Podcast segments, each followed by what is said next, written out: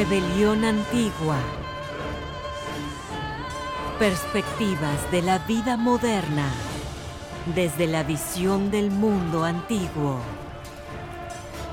Un podcast dedicado a la filosofía, historia, estrategia, ciencia y cultura en general.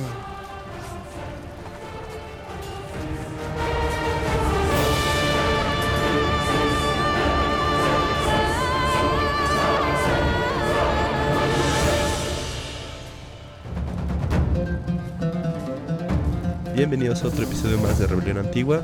En esta ocasión eh, volveremos a hablar del tema del perdedor como filosofía, como concepto.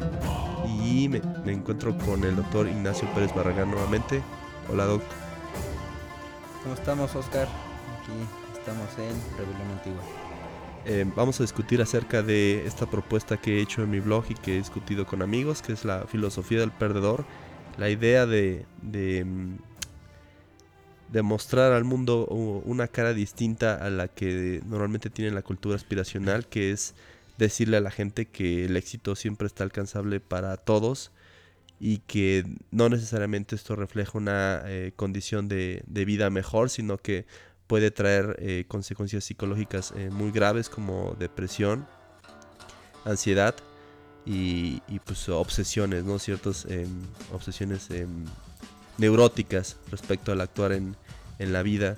Em, primero quisiera hablar un poco acerca de la filosofía de, del éxito, ¿no? Que en la sociedad moderna pues es parte del capitalismo actual. ¿Por qué? Porque eh, si el capitalismo actual te dice que tú puedes obtener lo que tú quieras en la vida, pues lo que vas a hacer es ir eh, buscando lograr eh, ciertos objetivos muy ambiciosos que para en otra época no habrían tenido sentido, ¿no? Porque si hubieras nacido como um, un peón en la época del medievo, pues eh, simplemente no te hubieran eh, dado ganas de ser el rey porque sabías que esa, que esa posición era casi imposible de alcanzar, ¿no? Y la filosofía de ese entonces, que eh, era predominantemente cristiana, lo que hacía pues era condicionarte en ese espacio, ¿no? Entonces eh, evolucionamos en la, era industrial y nos encontramos con que ahora ya toda la sociedad está hecha o está basada en una meritocracia, en donde todas aquellas personas que realmente logran el éxito y la felicidad, pues es porque lo buscaron, porque se lo merecen. Cuando en otras ocasiones, pues bueno, era una estru- estructura mucho más jerarquizada y en la cual no había tanta eh, movilidad entre, entre espacios, ¿no? Y pues em, actualmente esta meritocracia apela mucho a la gente a que busque grandes metas, ¿no? De volverse un, actor muy famoso, de volverse un científico de renombre, de, volverse un em, empresario exitoso y que en sus manos se encuentra eh, esta posibilidad. Sin embargo, eh, si falla, em, en lugar de recaer en, en la, en la fortuna o, o recaer en, en su posición social, pues simplemente recae sobre sí mismo y la persona pues, se siente frustrada porque dice, bueno, si no puedo lograr eh, las cosas es porque es mi culpa, ¿no? Entonces, eh, esta gran, este gran peso que carga, pues es lo que eh, lo, lo conlleva todas estas enfermedades que hemos eh, mencionado. Y pues bueno, yo, yo quería empezar que, hablando un poco de Diógenes, quien considero que es uno de los grandes perdedores de la filosofía, porque no posee el peso que sí llegó a tener Platón, quien eh, se muestra o se muestra actualmente en el mundo como el, gran padre de la filosofía, el gran eh, superstar, ¿no? la gran estrella de, los griegos, y a Diógenes quien fue em, relegado por completo de, los libros em, de filosofía, ¿no? y cuyo cuyo legado pues eh, podemos recuperar hoy en día y que filósofos como Michel Onfray pues está nuevamente retomando y, cuya propuesta pues sí nos puede a- ayudar un poco a entender esta idea o esta concepción de, de la filosofía de- de- del perdedor.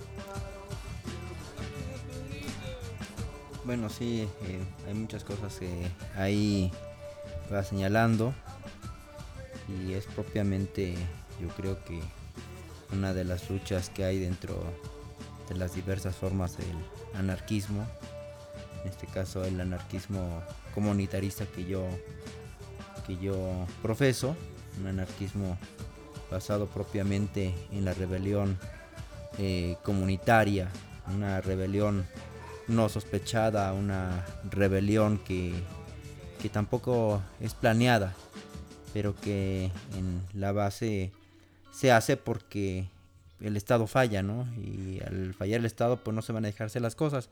Las cosas tienen que salir adelante.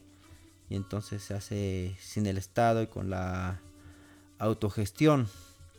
Entonces esto viene muy, muy al caso porque eh, estamos hablando de que no se acepta justamente un modelo centralizado, un modelo eh, en el que todos dependen de, algo grande, que es lo que dice que hacer, y entre sus grandes eh, formas de ideologizar a la gente es justamente esto de que eres un ganador, de que lo puedes hacer, de que todos somos parte de uno, cuando en realidad vivimos en un mundo muy diverso, eh, de ahí los nacionalismos.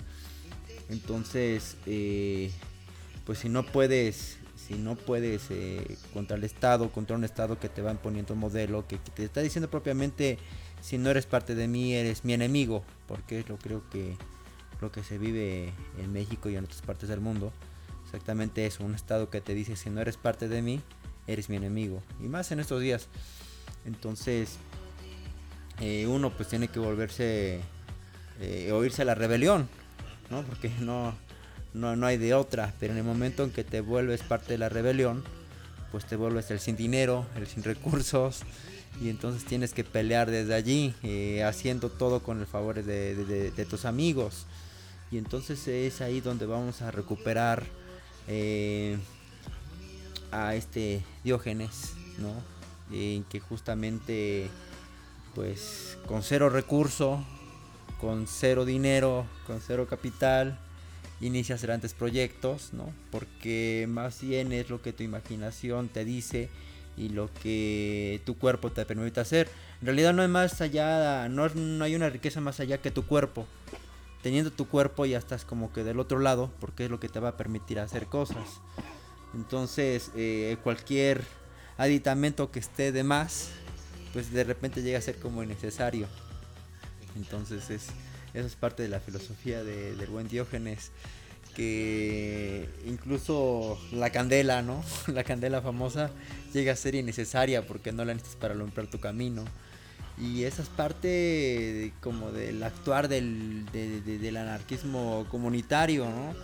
Porque realmente renuncias, o sea, si renuncias a las instituciones estatales porque partes de nada. Entonces te juntas con tus amigos, te juntas con tu comunidad y dices, bueno, pues vamos a hacer las cosas, ¿no? Como salgan. Vamos a hacerlas con mucho cariño, vamos a hacerlo entre todos, pero esto es algo nuestro y no va a llegar el gobierno a meter sus narices y lo va a echar a perder todo, porque siempre lo jalan para su molino, agua para su molino, siempre eh, como que el político ve que puede obtener el pueblo para ser aún más rico, pero pues el, pueblo siempre, siempre ha sido pobre, ¿no? Por desgracia, por estos modelos de, gobierno.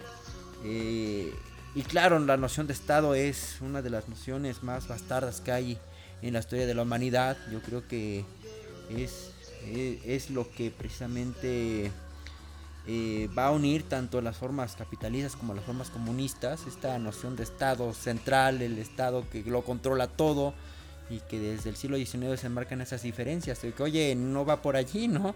Se trata de que la gente se organice, de que la gente saque adelante sus proyectos, y, pero no necesitamos a un órgano central.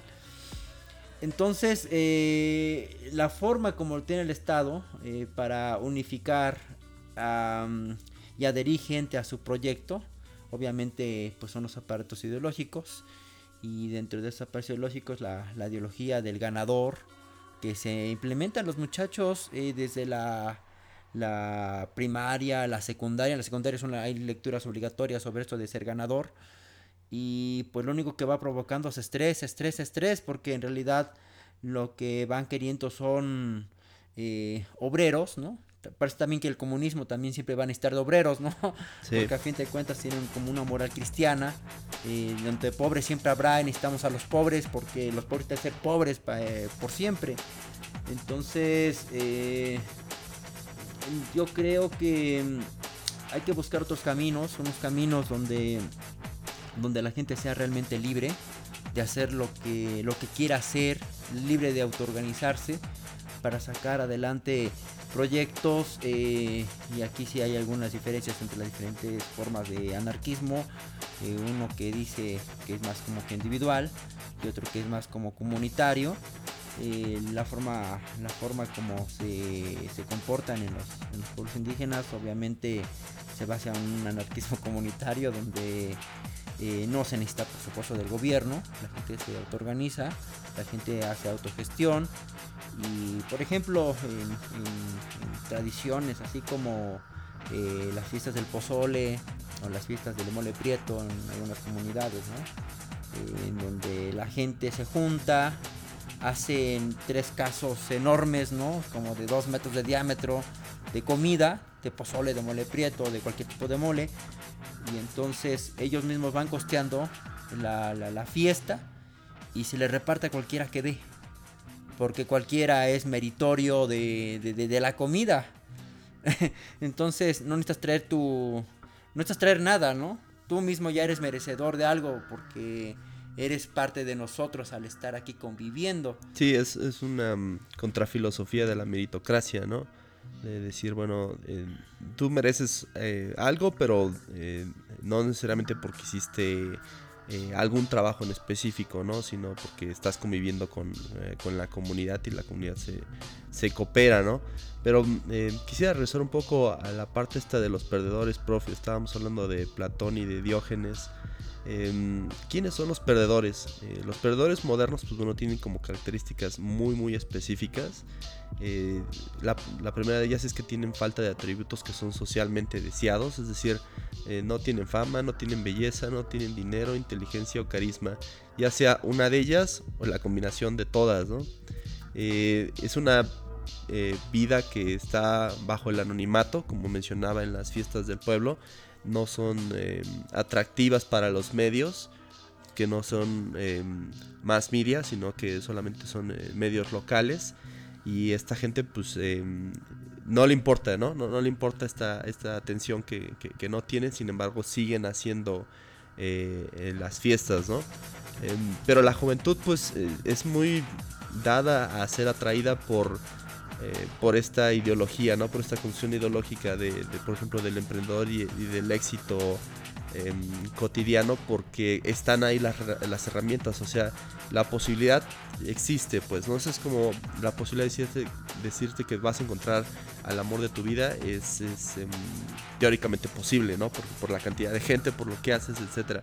Pero existen otros, otros factores que incluso em, llegan a ser la propia suerte que al final te dejan en, en ceros, ¿no? Ya sea con cero fama, cero belleza o, cero eh, pareja para toda la vida, ¿no? Y este tipo de fracasos em, que anteriormente no tenían tanto peso en la sociedad, porque los griegos lo que hacían en la tragedia griega era mostrar a la gente que cualquier persona que tuviera un poquito de estos atributos o, o mucho de estos atributos, pues los podía perder, ¿no?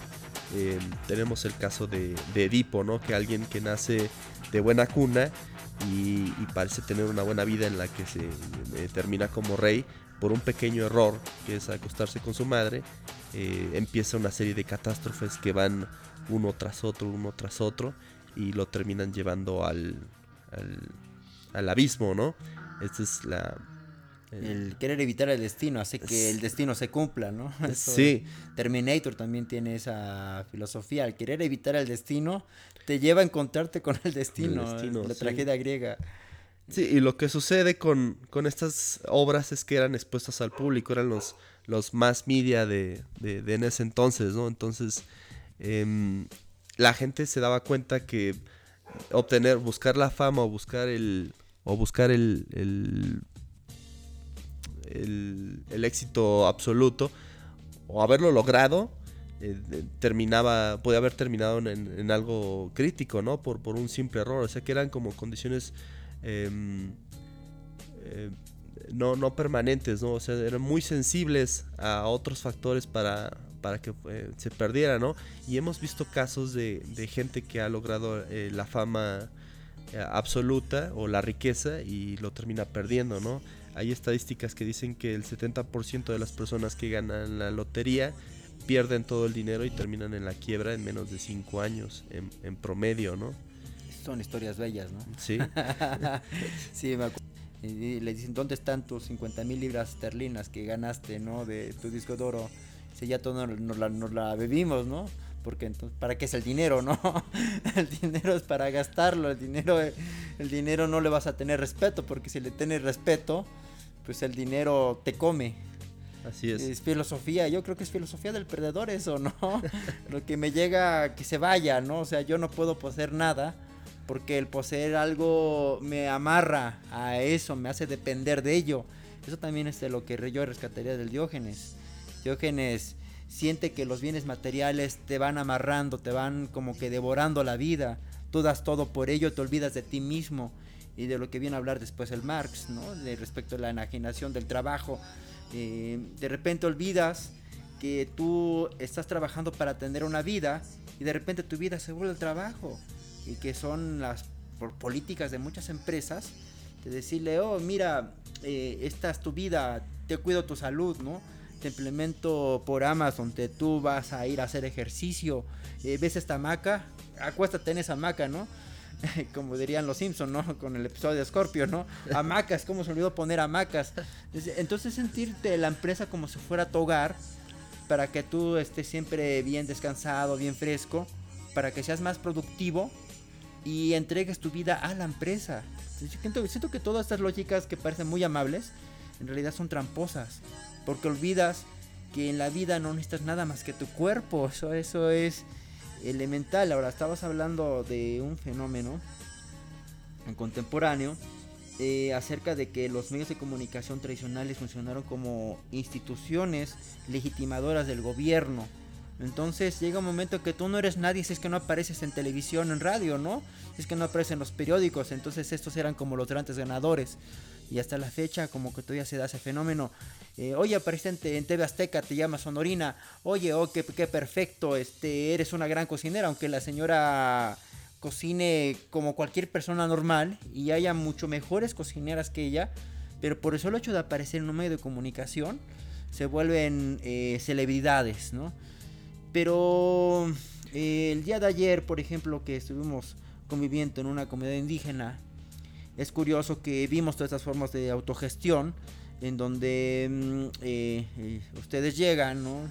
Pues, eh, con su grupo, era una comida pues, nada más que donde los danzantes iban a, los danzantes invitados iban a comer, entonces llegan ustedes como invitados de los invitados, pero qué curioso, ¿no? Les dan, les dan de comer muy, de forma muy amable, los atienden, hasta preguntan que cuánto les deben, ¿no? Entonces así, pues no, no es nada, ¿no? ¿Cómo crees? Y me llama la curiosidad que de repente de la misma gente, ¿no? De esta, de esta comunidad, ¿no? Que organiza esta comida para los danzantes, que es una fiesta de danzantes, tlaxcaltecas, eh, me llama la atención muchísimo el hecho que mm, de repente, de forma autogestiva, alguien con un par de, dispositivos móviles y yo micrófono en la mano, empieza a transmitir, ¿no? Y los entrevista a ustedes y entrevista a los danzantes, pero no es un medio dominante, son medios que van surgiendo de la misma gente y justamente para la cuestión local, para un consumo local. Ahí donde los medios de comunicación tradicionales que eran masivos, de repente ese esquema se rompe, ¿no? Porque la verdad, el consumo mediático actual se da por una cuestión local. Entonces es algo también que no se quiere comprender que la tecnología actual que tenemos, la tecnología actual digital, se centra más en la cuestión local. Eso también es como que elemental entenderlo. Y que para estas nuevas dinámicas sociales y de consumo mediático necesitamos una nueva filosofía. La filosofía del perdedor es la filosofía de que es aquella filosofía que te dice que siempre vas a luchar, que siempre vas a pelear, que tus proyectos son inacabados, que, que no puedes sentarte y decir, oh, lo hice bien, estoy satisfecho, ¿no? Dice, lo que acabo de hacer es una reverenda porquería porque lo puedo mejorar, ¿no? Es la filosofía del guerrero, porque justamente fíjate, en la Biblia se dice que Dios después que creó el mundo a los siete días, descansó y admiró su obra, ¿no? Y esa es la filosofía del ganador, oh, mira, lo hice bien. Pero la filosofía del perdedor no puede descansar porque dice, ¿qué, qué tontería hice? ¿No? Lo puedo hacer mucho mejor. O sea, no va a conocer el descanso. Entonces, eso es como que eh, la filosofía del perdedor es como totalmente también que lleva una moral anticristiana. Porque no puede mm, congratularse de lo que hizo. No siempre va a ver a sus proyectos como inacabados. Es, eh, lo que decía, es un romántico empedernido, porque el mismo romanticismo señala que pues nunca alcanzas realmente lo que quieres, ¿no? Y estás frustrado de por vida, sí estás frustrado, pero eso no hace que decaigas, al contrario, hace que pelees. Entonces ahí tenemos eh, la, moral del, del guerrero de las que nos habla Nietzsche. La moral del godo, la moral del god que, que viene en genealogía de la moral. Eh, que la moral del sacerdote, de la lástima, de la compasión, viene a eclipsar, como decir, ser fuerte no es bueno, ser guerrero no es bueno, pelear no es bueno, más bien déjate clavar en la cruz, ofrenda tu vida por los demás, eh, sé miserable, ¿no? Eh, decía el Cristo, bienaventurados sean los pobres, bienaventurados sean los humildes, bienaventurados sean los que sufren, porque Dios serán los reinos de los cielos. Y a mí se me hace que la moral del guerrero contradice todo eso. Pero es la moral del perdedor, el guerrero es el eterno perdedor, eso no se puede olvidar. Fíjese que eh, lo interesante que estaba platicando acerca de esta chica de Masterchef, y de los eh, grandes medios, de los más medias, es que eh, se ha fragmentado con los nuevos medios de comunicación, porque dice que ahora la atención parece ser como más local, ¿no? Eh, lo interesante es que esta atención genera una serie de atenciones de todo mundo, ¿no? O sea, todo el mundo quiere jalar la mayor atención posible, ¿no? Siendo un perdedor. O sea, uno ya tiene esa condición innata pero por medio de las redes sociales parece que quiere acceder al éxito y, muchas veces lo logra, ¿no? A través de canales de YouTube, a través de canales de Instagram, de Facebook, se hacen una gran serie de, seguidores que los termina eh, haciéndose tener esta etiqueta de, ganadores, ¿no? Es que yo soy un ganador porque tengo 200 mil eh, seguidores en Instagram, ¿no? Y una chica con un escote pues puede lograr una gran cantidad de likes cuando eh, ella en su vida cotidiana realmente es una perdedora, pero pues en, el Instagram es la gran rockstar, ¿no? Porque es la, chica del buen escote que, se fotografía muy bien en, diferentes poses, ¿no? Entonces, Byung-Chul Han habla de este em, hervidero de, atenciones, de búsqueda de atenciones en, en, línea como un enjambre, porque dice Byung-Chul Han, dice, pues todo el mundo habla, pero nadie se entiende, porque tenemos esa gran libertad y el capitalismo nos diría, tenemos un montón de libertad para expresarnos por medio de las redes sociales. Tú puedes decir lo que quieras, hacer lo que quieras, pero al hacer que todo el mundo hable, hacemos que tantos perdedores hablen que al final no todo el mundo se va a volver un, youtuber famoso, ¿no? Sino que todos vamos a ser perdedores con esa condición sine qua non, como dirían en latín, eh, de, perdedores con la, visión de ser ganadores, ¿no? Que es que la, propuesta que hace la película de Pequeña Miss Sunshine, ¿no? En donde eh, está el padre que, considera que, bueno, su vida es enseñar eh, técnicas para ser exitoso cuando realmente es un enorme y terrible perdedor y, no lo acepta, ¿no? Entonces, em, parece que las redes sociales están todavía jalando o creando esta cultura de aspiracional que ya existía en décadas anteriores, pero que ahora se desarrolla eh, de una manera distinta, ¿no? Y por ejemplo en Fight em, el narrador cuando empieza la película y, no puede dormir y está frustrado, él piensa que está logrando el éxito, ¿no? Porque si tengo mi departamento y estoy llenando eh, de muebles de IKEA y, y, pues en lugar de ver pornografía pues me pongo a ver los catálogos de a ver qué es lo que me falta, ¿no? Y, aún así él considera que no, no, ha llegado a ser como que le faltaba algo, ¿no? Para poder considerarse que estaba completo, ¿no? de American Psycho, ¿no? Es lo mismo. Igual siente que le falta algo. Fight Club se ponen a dar de madrazos, ¿no? y en American Psycho se pone a desollar chicas. Sí, bueno, sí, más violento, más violento, ¿no? Tenemos también en Fight Club cuando se desata una guerra de perdedores, ¿no? Porque pues todos los que forman el club de Fight Club se identifican por eso, ¿no? De que parece que lo único que nos hace sentir vivos porque somos una bola de perdedores en nuestra vida cotidiana es darnos en la madre entre nosotros, ¿no? Y, pues lo, que hacen es hacer una guerra contra aquellos que dominan la sociedad que se están sirviendo de ellos, ¿no?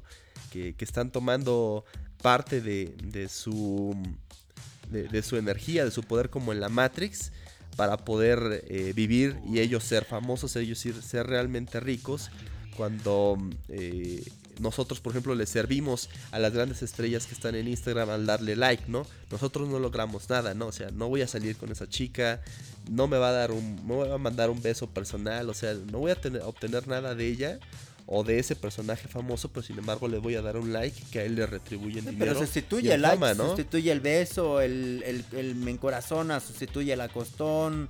Es una manera de ser perdedores colectiva, masiva, ¿no? Porque justamente lo único que obtenemos es experiencia y frustración, o sea, es muy curioso. Fíjate, de lo que dices, eh, muchos youtubers que han sido estrellas, el 90% se la pasa diciendo estupideces, es la verdad, ¿no? Y contenido muy, muy vacío o escaso de reflexión. Eh, mira, ves ese sombrero amarillo, tiene plumas, es de color negro, ah, perfecto, muy bien, no lo había visto, ¿no? Entonces, sí, dicen cosas muy obvias, eh, altamente eh, descriptivas de lo obvio.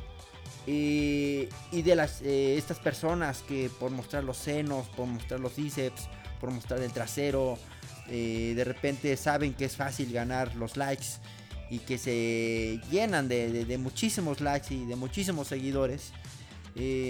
Yo creo que también son perdedores porque están mostrando su estupidez. La gente sabe que es estúpido hacer, hacer todo eso. no los toman en serio, ¿no? Por supuesto. Em, me imagino, por ejemplo, a un Luisito Comunica que quiera escribir, que de hecho ha pasado, ha pasado eso de youtubers que se han vuelto escritores y han publicado sus libros y lo único que provocan es el desprecio de la gente que, que gusta leer cosas como ciencia, como filosofía, como antropología, como distintas disciplinas, sociología o psicología. Y de repente ven esos libros y dicen, oye, pues esto no es serio, ¿no? O sea, no se los toman en serio. ¿Por qué? Porque en el momento en que eh, ellos pretenden ser otra cosa más allá del bufón, pues eh, no lo pueden hacer porque son perdedores. O sea, es curioso como hay muchas maneras, muchas capas de mostrarte que eres un verdadero perdedor en, en nuestros días. El gran reto que hay en estos medios sociales digitales es que logres tener muchos seguidores eh, haciendo productos eh, en donde el pensamiento logre desarrollarse, logre aportar algo distinto, haga reflexionar a la gente, los mueva de su estado de, confort. Eh, en fin, pues que eduque a la gente, ¿no? que la gente aprenda algo. Y si tú logras eh, hacer eso, un producto mediático eh, social digital, lo, logras eh, que llega a pegar a muchísima gente, entonces yo creo que es algo distinto, ¿no? Pero volvemos a lo mismo, o sea, si haces eso, pues obviamente no vas a pensar que tu producto está acabado, ¿no? Pues podemos pensar que el Internet funciona en democracia, ¿no? O sea, todo el mundo puede hablar pero no todo el mundo va a ser escuchado, ¿no? Sí, un montón de idiotas eh, teniendo un teclado al alcance, ¿no? Eso sí, lo decía Humberto Eco. Pero es aún así una cultura aspiracional porque hay mucha gente que va a tratar de buscar el éxito por medio de, esos eh, medios nuevos, medios sociales, ¿no? Y, y están atacando el eh, están atacando el, medio de la misma manera en la que se hacía en otras épocas, ¿no? De decir, bueno, aquí también hay meritocracia, ¿no? Y si haces tu, tu, esfuerzo, también vas a lograr dinero y fama, porque pues ahora los más media ya perdieron los reflectores y pues Will Smith, que por ejemplo tuvo su fama por medio de estos eh, más media, ahora ya tiene su canal en YouTube, porque ahora jala más gente posteando videos en YouTube que como lo hacía haciendo películas, ¿no? Entonces eh, se está transformando, pero están incluyendo a otros nuevos actores como Luisito Comunica, ¿no? Que Luisito Comunica pues, es un chavo eh, X, buena onda. eh, Muy tonto. muy tonto. Muy tonto. eh, pues que sin, sin la reflexión, sin el poder de YouTube, pues sería otro perdedor más muy chido, ¿no? Que sería, se- se estaría chido ser amigo de Luisito Comunica, pero quizás no tiene otro atributo eh, mayor, ¿no? Más que... Más que ser chido. Más que ser chido, ¿no? Pues, de hecho él lo dice, ¿no? Que chido banda o algo así, ¿no? Entonces em, es interesante, ¿no? Cómo la gente se ve también reflejada en esto y, y por eso sigue a estas personas que parecen ser como más afines a, a- a ellos, ¿no? Que es eh, otra estrategia de, de- de- del éxito en, en YouTube, ¿no? De tratar de, de, mm, emparentar con el... Sí, con el- tener un montón de, de un montón de esclavos que estén produciendo por ti, que estén generando contenido, dándole la promesa de que un día van a volverse como Listo Comunica, que van a ganar muchísimos dólares, pero que en realidad nunca van a ganar nada, ¿no? O sea, eh, eh, tomemos en cuenta que el número de, de ganadores, ¿no? En YouTube, o sea, de los que ganan dinero, es una pequeñ, pequeñísimo porcentaje en relación de la gente que va posteando videos diario que no gana nada, ¿no? Entonces es, sí es exactamente una promesa incumplida, una nueva forma de esclavismo, por supuesto que lo es, ¿no? Un nuevo modelo de negocios que ni el más, este, con tu más crítico del capitalismo llegó a imaginar. Esto de tener esclavizado a tanta gente produciendo sin pagarles ni un quinto, pero prometiéndoles que un día iban a ganar muchísimo. Si eso no es ser perdedor, entonces no sé qué lo sea, ¿no? Sinceramente. Nos- eh, También existe esta idea en la cultura aspiracional de que perder es bueno y transforman esta idea de que perder es bueno porque en algún momento vas a triunfar, ¿no? Pero es, tratar de decir, em, como dice, una promesa incumplida, ¿no? Pero, pero lo interesante es que nunca mencionan la idea del, ex- del perdedor em, permanente. Es decir, ¿sabes qué? Ya no te van a volver a publicar tu libro. Esa chica ya no va a regresar ya no vas a ser presidente de la república, que no apliquen el peje porque él sí lo logró. Pero eh, pero cómo lidiar con eso cuando ya tu condición de perdedor ya va a ser innata, eso ya va a ser permanente, ya va a ser Como, inamovible, pues. como cruzazolear. Ajá, sí, ya vas a ser un cruz azul eterno, ¿no? Entonces, ¿cómo lidias con eso? Porque en la cultura espiritual existe esta idea del perdedor como una especie de, mm, de paso. Es decir, estás de paso perdiendo, pero en algún momento vas a, vas a llegar a esa meta, ¿no? Y qué problema nos surge cuando nos damos cuenta de que no, o sea, ¿sabes qué? Ya no, pues, o sea, tu cabello ya no va a volver, de tu vieja ya se fue con otro y, y tienes que asumir las consecuencias de vivir una vida menor a la que tenías anteriormente, ¿no? Edipo ya no va a recuperar sus ojos, a lo mejor podría haber recuperado ser rey de nuevo, pero pues ya no, el hecho de que se echó a su madre ya no se lo va a poder quitar de encima, ¿no? Y, y esta condición de vivir como un vagabundo es la que un Diógenes cualquiera retomaría y, dis- y- y lo haría una filosofía, ¿no? Asumirse como alguien de poca importancia y mucha libertad, ¿no?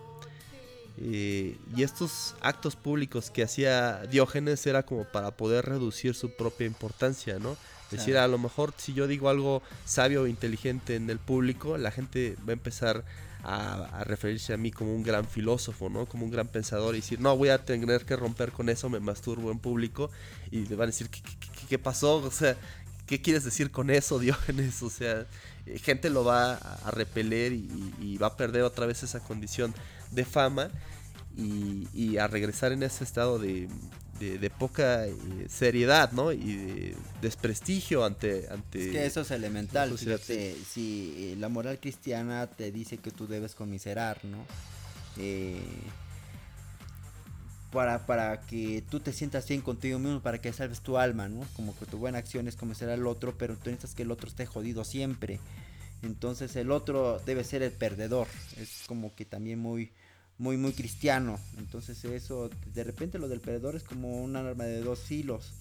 Eh, conmiserar eh, para el cristianismo está bien, ¿no? Para los mexicanos también está muy bien conmiserar. En general todo pueblo, ¿no? Toda nación que sea católica está bien tener lástima hacia el otro. Por eso la limosna y todas esas cosas. Eh, pero creo que el reto, el gran reto, es asumirte a ti mismo como perdedor, ¿no?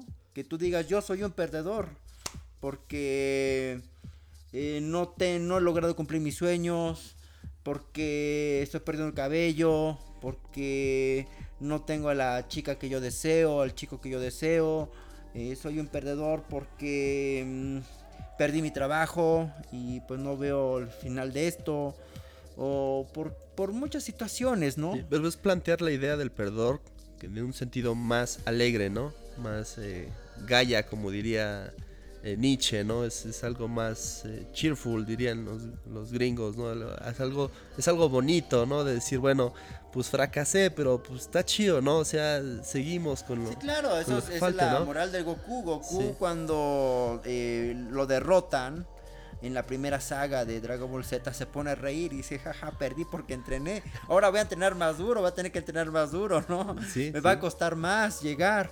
Y eso es como lo tendríamos que, tomar, o sea, como un reto. Por eso digo, la moral del guerrero de Nietzsche es el punto central aquí.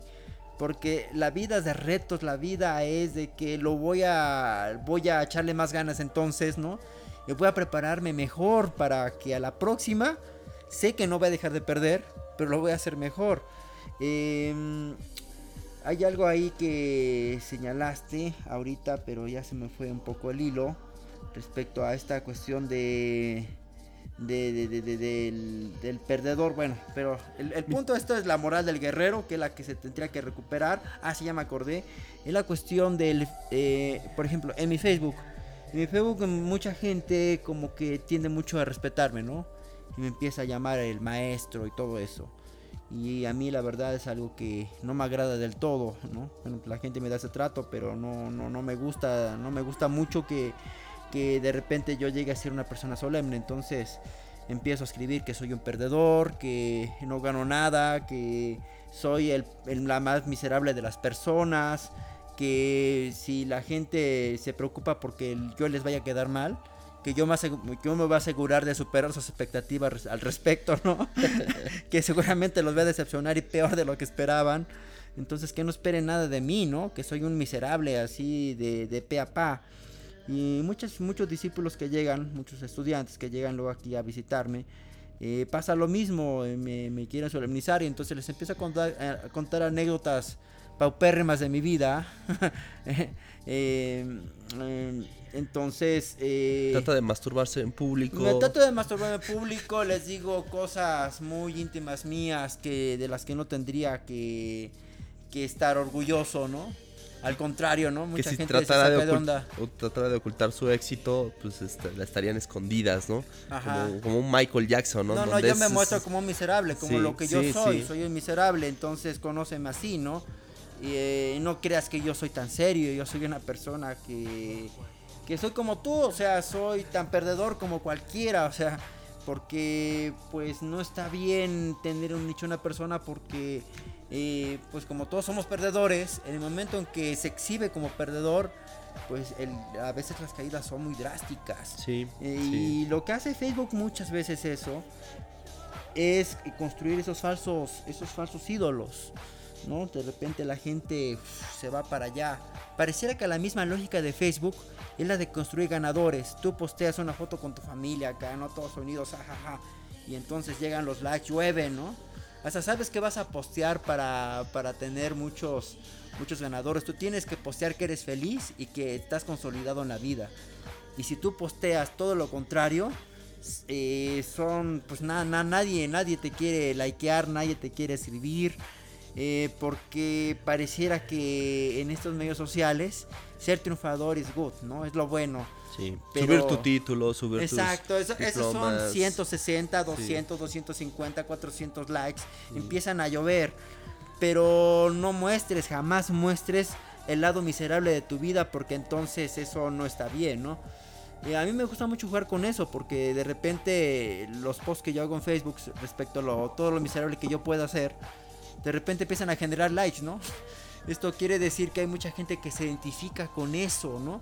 con que su vida es una miseria, con que en su vida el Estado la ha tratado muy mal y que no hay de otra más que volverse anarquista, un anarquista real que yo crea y que, sea, digo, este, esta persona sí que es anarquista, yo no creo que sea mucho por una convicción ideológica. Más bien la lógica que tenemos, ¿no?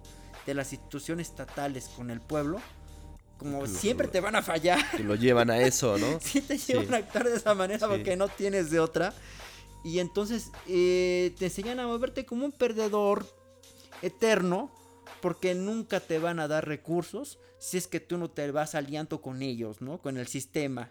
Entonces, eh, tienes que adoptar esa moral de guerrero porque tienes que pelear a ras de piso, tienes que hacer el podcast, tienes que hacer la publicación en YouTube por tu cuenta, con tus recursos.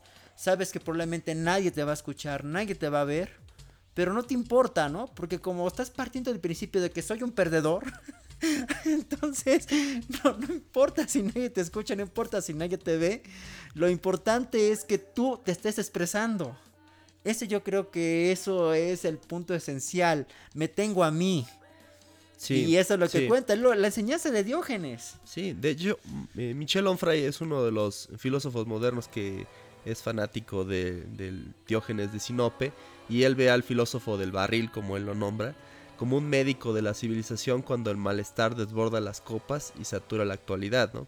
Dice eh, Michel Onfray, el cinismo filosófico propone una, propone una galla ciencia un alegre saber insolente y una sabiduría práctica eficaz. Eh, Diógenes propone una medicina amarga pero que también es fresca a la vez, ¿no? La ruptura de todo anhelo de, importancia propia, ¿no? Es la forma más rápida y eficaz para vencer la ansiedad y el estrés, ¿no? Y la, máxima, la máxima del cínico, dice Michel Onfray, es no ser un esclavo de nada ni de nadie en el pequeño universo en donde uno haya su lugar, ¿no?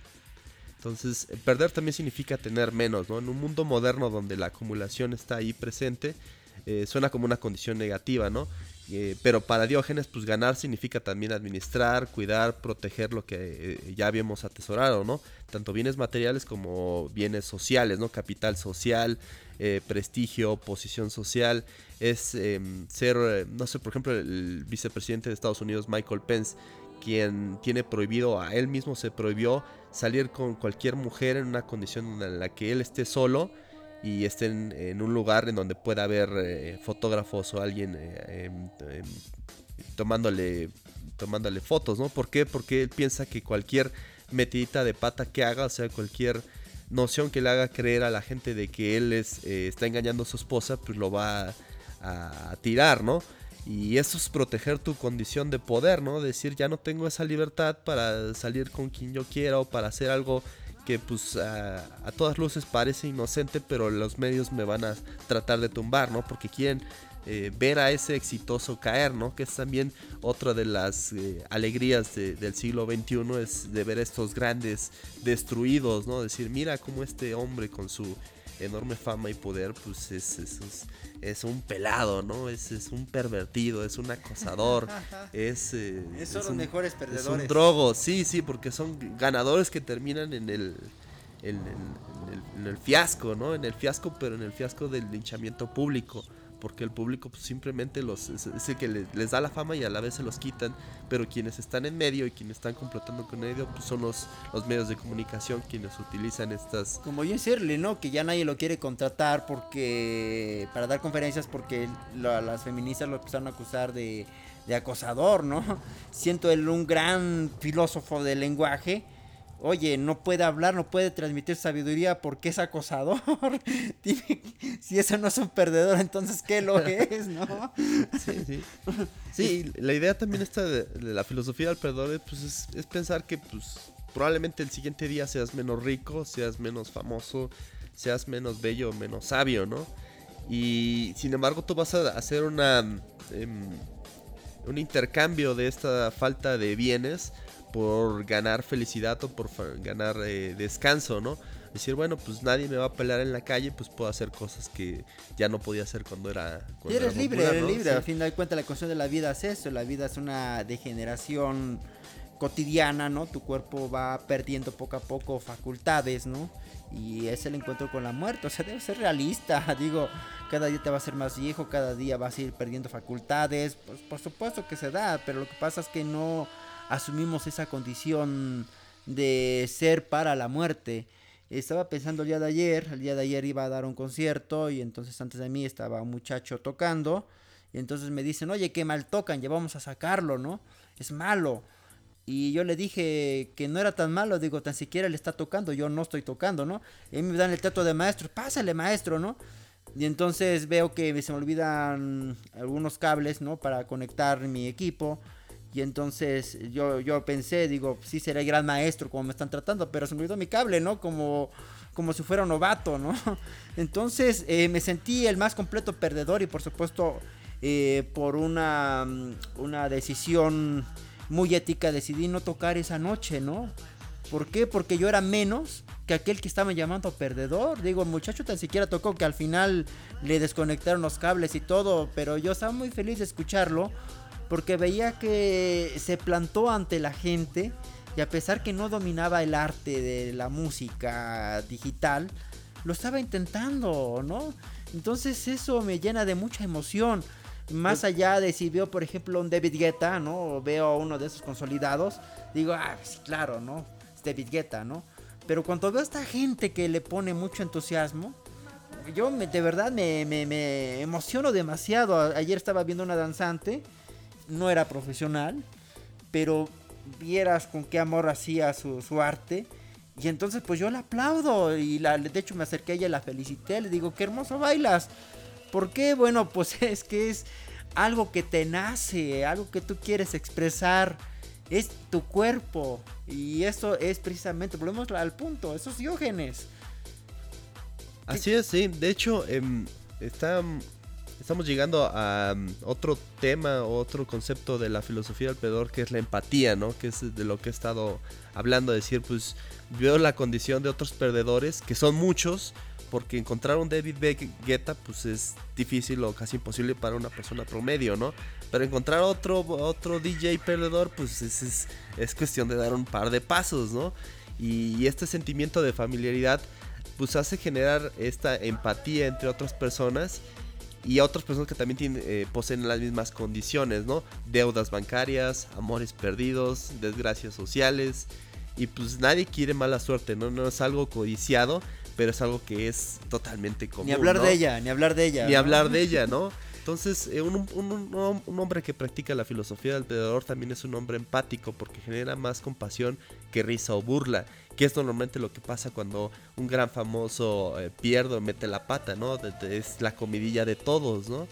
Eh, y un perdedor dice, no, oye, pues te tengo compasión, te tengo este sentimiento de empatía, ¿no? Es una compasión empática porque dice, bueno, pues yo también me pasó y se siente feo, ¿no? Se siente feo, se siente feo, ¿no? Se siente feo, sí. Sí, yo creo que eso pasa con este músico. Pues yo sé lo que es plantarse y no saber mover un botón, o sea, también ese ruido dices, híjole, no, no pensé que fuera así pero tiene las ganas de hacerlo. Entonces por eso llegas y dices bien, lo haces bien. O sea, no lo dejes de hacer nada más, ¿no? No te prohíbas hacerlo. Entonces eso es importante porque así se van formando los guerreros. Los guerreros se hacen en la lucha, diría Nietzsche. Eh, nihilismo es arremangarse las mangas. Entonces eso es, este, arremangarse la camisa, perdón. Em, entonces yo creo que esa es la, la, moral que uno debería de seguir. Arremangarse la camisa y lanzarte al campo de batalla. Porque tampoco va a estar especulando, ¿no? Si eres perdedor, eres ganador. No, no. Ponte a pelear, ¿no? Por supuesto que vas a perder, pero tienes que pelear. El hecho de que tú sepas el destino final no va a hacer que tú eh, agaches las alas y ya no vueles, ¿no? No, no tienes que volar porque sabes que vas a perder. Eso es elemental, porque volar precisamente tampoco es ganar, porque se ha dado mucho esa metáfora, ¿no? Levanta tu vuelo como un águila y alcanza el cielo. No, no, o sea, el águila a fin de cuentas si un día se ve inútil se suicida, ¿no? O sea, tengo entendido eso. Se avienta y dice, ya no sirvo. se asume como perdedor. Y las mismas, las mismas avecitas estas, eh, cuando ya sus payuelos ya tienen que volar, pues se avientan a un abismo y si no aprenden a volar, ahí se muere, ¿no? Entonces, pero no dejan de aventarse al abismo. Es también un poco de filosofía estoica, ¿no? En, ese aspecto, ¿no? De que no se está dejando eh, vencer, ¿no? Sino que está intentando soportar las desgracias con el mejor humor posible, ¿no? Esa es, la idea, sí. sabiendo pues que no todo está bajo su control y pues que solo su mente es aquello que puede, que puede manejar, ¿no? Y decir, bueno, eh, en mi mente está el éxito, pero si no lo logro, pues de todas maneras tengo otra estrategia de felicidad eh, que me va a hacer que, cumpla dos condiciones, ¿no? Que no tenga esa ansiedad y que sepa las verdaderas posibilidades de triunfo, ¿no? Decir, bueno, voy a tocar, pero pues no sé si lo logre y pues ya no importa, ¿no? De todas maneras voy a seguir haciéndolo, ¿no? Y hay una serie de Netflix que acaba de salir que se llama Perdedores, que eh, precisamente maneja esta idea, ¿no? De todos. Son ocho casos de. Eh, deportivos en donde tenemos equipos de fútbol o, competidores donde siempre intentaron lograr el éxito, estuvieron a punto de lograrlo y no lo hicieron y ya no tenían otra oportunidad más para hacerlo, ¿no? Entonces tuvieron que transformar su vida para seguir sintiéndose bien y sintiéndose ganadores o gente que perdió y que parece que esa gran pérdida frente al público era una gran desgracia cuando para ellos fue un gran milagro, ¿no? Y un boxeador dice, a mí me noquearon, eh, pero gracias a esa noqueada pues yo me convertí en, entrenador experto de actores para, para eventos deportivos, para boxeadores. Y eso me, dio muchísima más felicidad que estar en el ring esperando los golpes de, otro boxeador. Yo, pienso que muchas veces eh, no hay mejor victoria que una buena derrota. Eh, por ejemplo, eh, es que varios han pasado a la historia por eso. O sea, tenemos el, caso de, de, Atila, que hasta la fecha ignoramos por qué no se atrevió a entrar a Roma, cuando lo tenía todo, cuando Roma estaba devastada, cuando ya no había moral para resistir. Y Aníbal, Aníbal, Aníbal, sí, no Atila, sí. decide no atacar, ¿no? Pero no, creo que también fue, fue el caso de este guerrero de de Attila Luno, que, eh, o Genghis Khan, por ejemplo, que también estaba a punto de tomar Roma. Oye, este, eh, tu hermano no se encuentra bien, vamos a regresarnos, sí.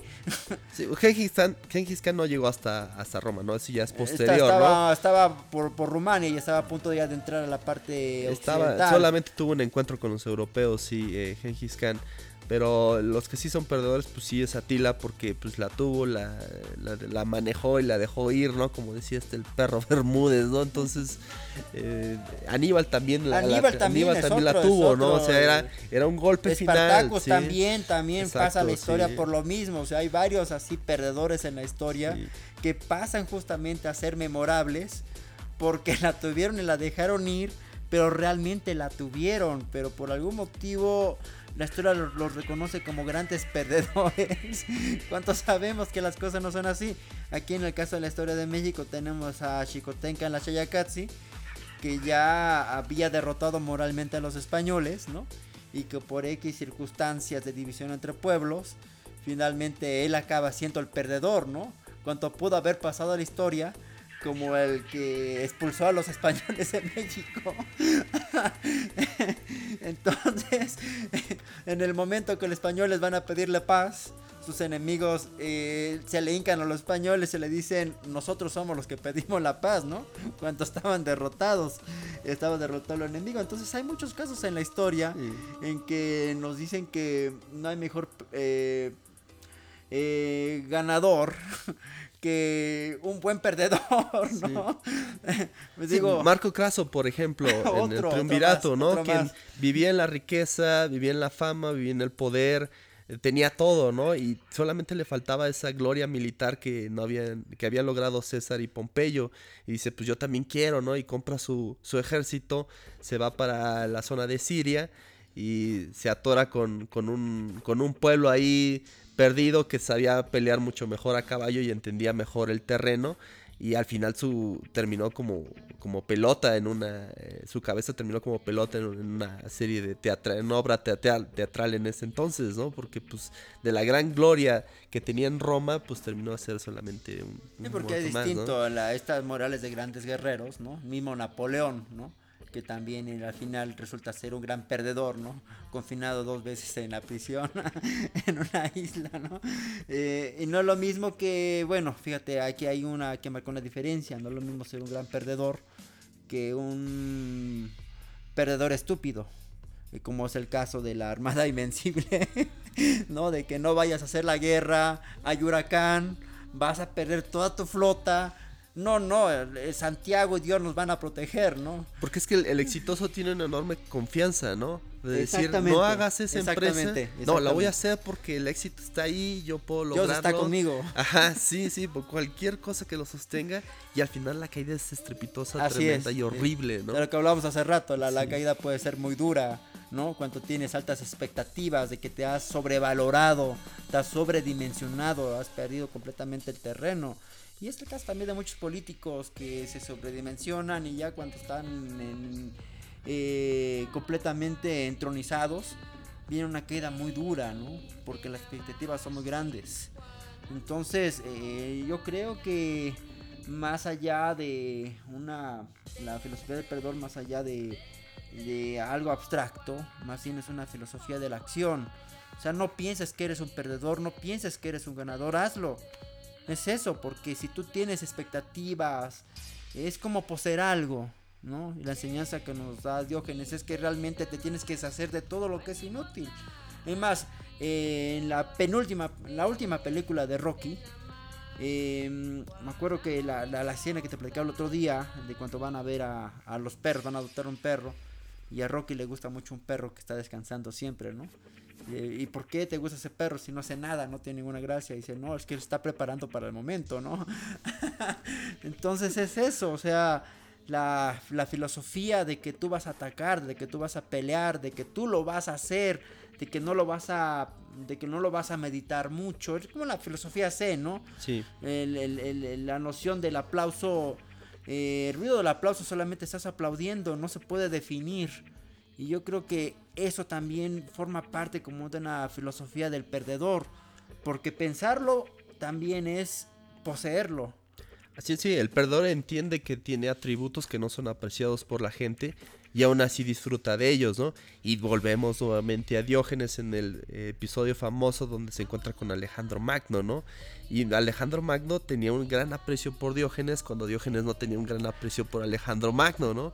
Y cuando llega le dice, pues pídeme lo que quieras. Y Diógenes le dice, pues quítate porque me estás quitando el sol. Pues lo que dice. Para mí no eres más que un estorbo de un disfrute muchísimo más simple y más claro que tú, ¿no? Y, y, Alejandro Magno dijo, bueno, pues si en otra vida no hubiera sido Alejandro Magno, me hubiera gustado ser Diógenes, ¿no? Porque lo continuó admirando, ¿no? En su filosofía, a pesar de ser dos polos opuestos, ¿no? Este gran hombre que busca conquistar todo el planeta con la ambición más grande del mundo. Pero él mismo se él, fíjate, el caso de Alejandro Magno también eh, es un caso curioso de un perdedor, ¿no? Es un perdedor porque, final de cuentas, eh, no, más bien ese fue Julio César, no lo estoy confundiendo. Julio César dice, no puedo llegar a ser tan ganador como Alejandro Magno. Y se ponía a llorar, ¿no? Después, ¿no? No puedo llegar más allá de lo que él llegó. O sea, él llegó hasta el fin del mundo, aunque ya después supimos que no llegó al fin del mundo. Pero estuvo convencido, ¿no? De que no podía conquistar más. Pero el caso, fíjate, de Julio César es de otro perdedor eterno, de que se mide con una vara muy alta y sabe que jamás la va a poder alcanzar. Y todo el mundo piensa, no, Julio César, un gran emperador, ¿no? Pero que es lo que pasaba a sus, adentros, ¿no? Era un peleador, un guerrero incansable, el Julio César. Y como era un guerrero, como tenía esa moral todavía, pues se, consideraba un gran perdedor. Nunca voy a estar en los zapatos de Alejandro Magno. ¿no? Entonces, eh, sí yo creo, o sea, eh, tenemos aquí la cuestión de la empatía, tenemos la cuestión de, del, del guerrero eterno, tenemos la cuestión de que el perdedor eh, no puede poseer, pero ni la sabiduría, ¿no? Porque tener sabiduría no lo hace perder, sería una contradicción. por ejemplo, está el caso de Tesla, ¿no? De Nikola Tesla. Otro perdedor de la historia. Que, con tanta inteligencia le faltó ese, ese pedacito social que sí tenía Thomas Alva Edison para saber comunicarse, hacer negocios y, y explotarse a sí mismo, porque él pudo haber pasado la historia como uno de los grandes creadores del siglo XX, ¿no? Y el tipo terminó con un amigo de Paloma, ¿no? O sea, ese fue su último amigo de Nikola Tesla, era una paloma con la que hablaba. Y una antena, inmensa que no servía para nada. no servía para nada, ¿no? Y nadie ya le quería financiar porque ya lo estaban tirando de loco, ¿no? ¿Y cómo es posible que alguien que tuviera eh, tantas cosas a, su favor, pues terminó en, la mediocridad y en el abandono Sí, pero absoluto, lo ¿no? que pasa es que estuvo la tecnología en su contra, él tenía muchísimas buenas ideas. Por ejemplo, esas cámaras que funcionan actualmente eh, con tu celular, donde te puedes ir a cualquier parte del mundo y estar vigilando qué pasa en tu casa, son ideas de Tesla, ¿no? Sí. Esa comunicación a distancia a través del espectro electromagnético. Es decir, eh, concibió nuestro mundo tal cual, pero l- lo que lo hace perdedor es que yo creo que nace antes de tiempo. Eh, y hay muchos personajes así en la historia que Pero nacen tal vez también antes de le tiempo. faltó filosofía, ¿no? Porque Diógenes, él ya es el perdedor. pues, Nadie va a considerar a Diógenes un ganador, nunca. O sea, No, por no, nada de las cosas que hizo en su vida. Entonces, por eso es el referente hacia todos aquellos que eran ganadores en algún momento, ya sea que los demás lo consideraban ganadores o que ellos mismos se consideraban ganadores, no tuvieron esta filosofía de Diógenes que decir, pues si yo tenía la fama como para que el gran Alejandro Magno se acercara a escuchar mi sabiduría, yo rompía con esa fama, ¿no? no, no, no, no, destruía, ¿no? Era cínico, ¿no? El Era famoso, cínico, sí, es la es- propuesta es- cínica, sí. Es distinto lo de Diógenes, que era un cínico, a lo que le va, se le va a llamar después el complejo de Casandra. Que te vuelves perdedor porque nadie te va a ¿no? y hasta le pasa a Nietzsche. Nietzsche se adelanta a su tiempo y le dice a los europeos, esto les va a pasar si siguen con esta moral, ¿no? Tengan cuidado alemanes porque si ustedes continúan con su soberbia, lo único que va a pasar es la destrucción de ustedes mismos, ¿no? Vio la destrucción de Europa antes que nadie. Eh, y justamente cuando empieza la Primera Guerra Mundial es cuando él ya muere desquiciado, ¿no? Acaba que, como Tesla, acaba hablando con su caballo, ¿no? Ayer estaba diciendo eh, como que no, el problema no era con cuál caballo hablaba, sino por qué un caballo, ¿no? Justamente lo había considerado como su mejor amigo.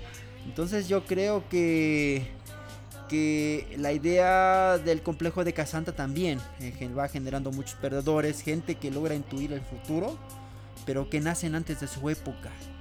No, pero bueno, eso es distinto del cínico, porque el cínico no es que quiera avisar el futuro, ¿no?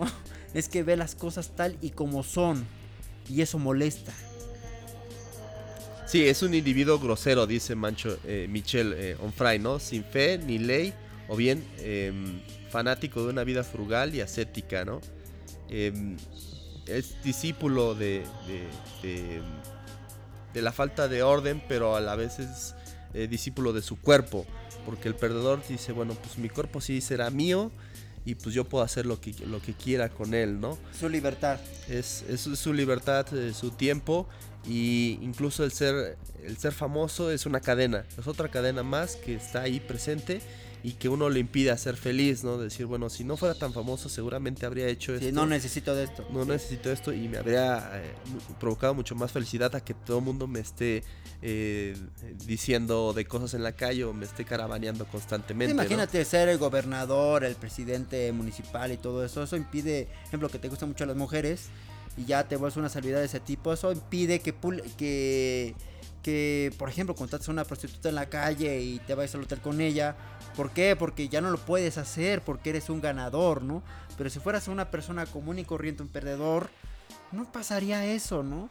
Y así muchas otras cosas de la vida. Ni siquiera un helado te, te podrías tomar tranquilamente siento tú una celebridad porque llega la gente y te reconoce y dices, híjole, esta como que me decía un amigo, ganar, el que gana es el que pierde. Y es cierto, ¿no? El político que gana, por ejemplo, realmente es el que pierde. ¿Por qué?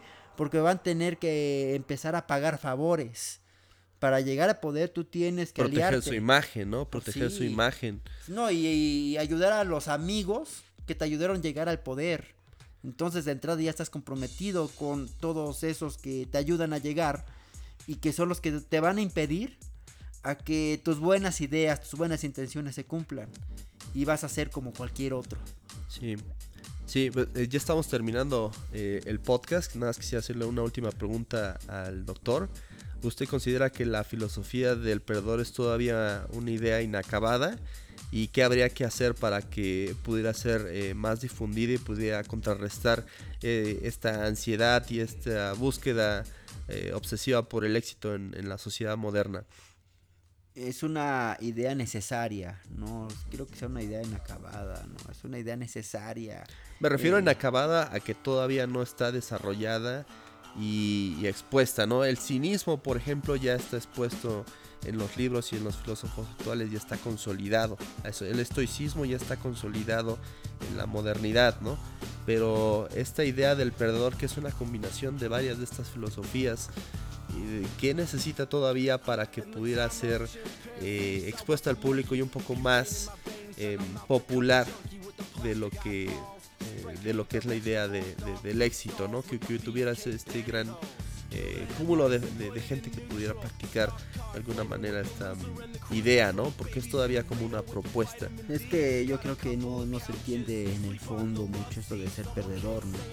Apenas una amiga me decía que veía los videos que yo posté en Facebook de los danzantes de, de, mi estado, escala, me decía que eran danzas burdas que se les hacían así como que, los bailan y esta chica pues es alcohólica habla mal de todo no es, a cierto punto cínica ¿no? cree nada más que cínica yo lo considero mi lista pero yo lo que me pregunto respecto a ella es ¿y tú qué bailas?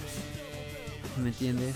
o sea se dedica a despoticar contra todo el mundo pero yo no la veo ella haciendo algo entonces eso ese nihilismo eh, total, absoluto, yo creo que es en donde no tendría que llevar la filosofía del perdedor, porque la filosofía del perdedor te lleva a luchar, ¿no? Te lleva a enfrentarte, te, te lleva a tener batallas, a no bajar la guardia nunca, te vuelve un guerrero. Entonces eso es lo que, lo que tendríamos que aprovechar de allí sobre todo en las comunidades indígenas de nuestro país, en donde la gente está acostumbrada a ser guerrera, ¿no? O sea, desde la antigüedad hasta los nuevos tiempos, eh, las múltiples circunstancias han hecho que esta gente no deje de pelear. Entonces tenemos grandes maestros en México, tenemos donde aprender, gente que no se pasa la vida como nosotros filosofando, sino que todo lo lleva a la acción. Encontramos grandes, grandes lecciones de autoorganización, de autogestión, de autosustentabilidad y de no de cero intervención del Estado, sino intervención del mismo pueblo. Entonces deberíamos retomar como que todas estas ideas para nosotros eh, desarrollarlas en nuestra vida personal y pues arremangarnos la, la, la, camisa y pues transformar las cosas, porque las cosas definitivamente no están yendo hacia un buen punto. La gente siempre está estresada, ¿no? La gente suele estar muy triste y ocultar sus, sus tristezas detrás de una sonrisa de felicidad en Facebook. Y eso no es sano. Yo creo que está bien que la gente haga un anti-Facebook y diga, hoy amanecí de la chingada, ¿no?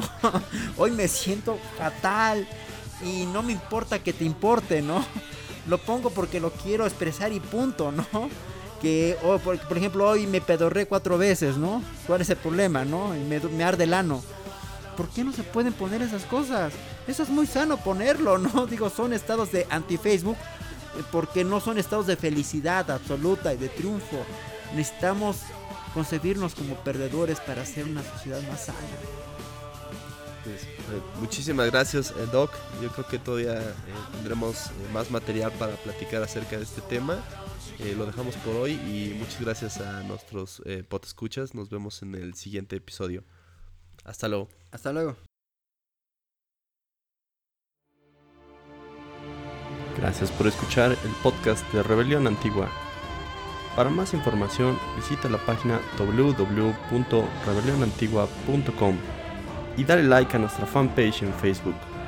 Obtén ideas, links y extras del creador en la cuenta de Twitter arroba tenemasclip. Si quieres ser patrocinador por medio de Patreon, busca los links en la descripción. Si tienes dudas, comentarios o sugerencias para los siguientes capítulos, puedes escribirnos un correo a la dirección rebelionantigua.gmail.com.